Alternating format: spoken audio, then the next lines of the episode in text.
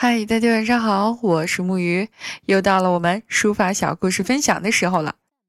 关于宣纸的历史啊，我们要知道的一定是这样的两个人，一位呢是发明司马造纸术的蔡伦，另外一位则是他的弟子孔丹，他们都是东汉时期的人。在很久很久以前，我们的祖先呢是把字写在了竹简上。再用皮带或绳子把一片片竹简编串起来，就像帘子一样，做成了册。这相当于现在的书。因为一片竹简写不了多少字，所以哪怕是非常少的内容，那时候就会是重重的一大册。竹简不仅太重占地方，而且字也容易被抹掉、生虫。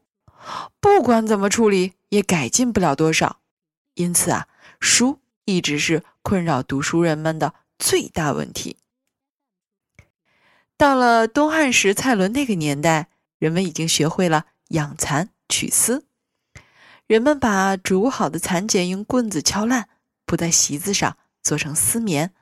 然后人们把丝棉取下，再将留在席子上的薄薄一层纤维晒干，制成了非常昂贵而稀少的丝纸。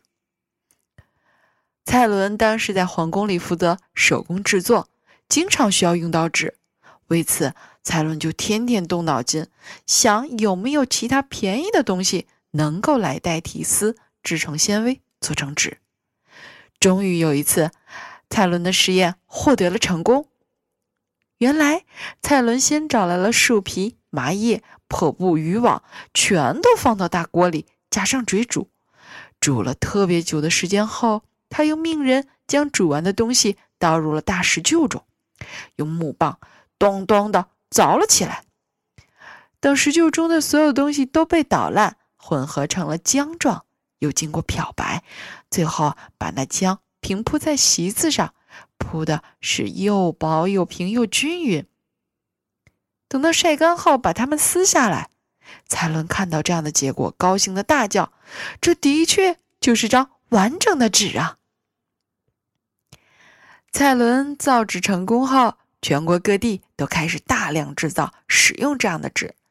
直到现在，我们使用的宣纸、棉纸还沿用着当初蔡伦造纸的方法，只是现在用的材料已经变成了竹子、木材等。而发明宣纸的人，正是蔡伦的徒弟孔丹。而这就是我们明天的故事啊。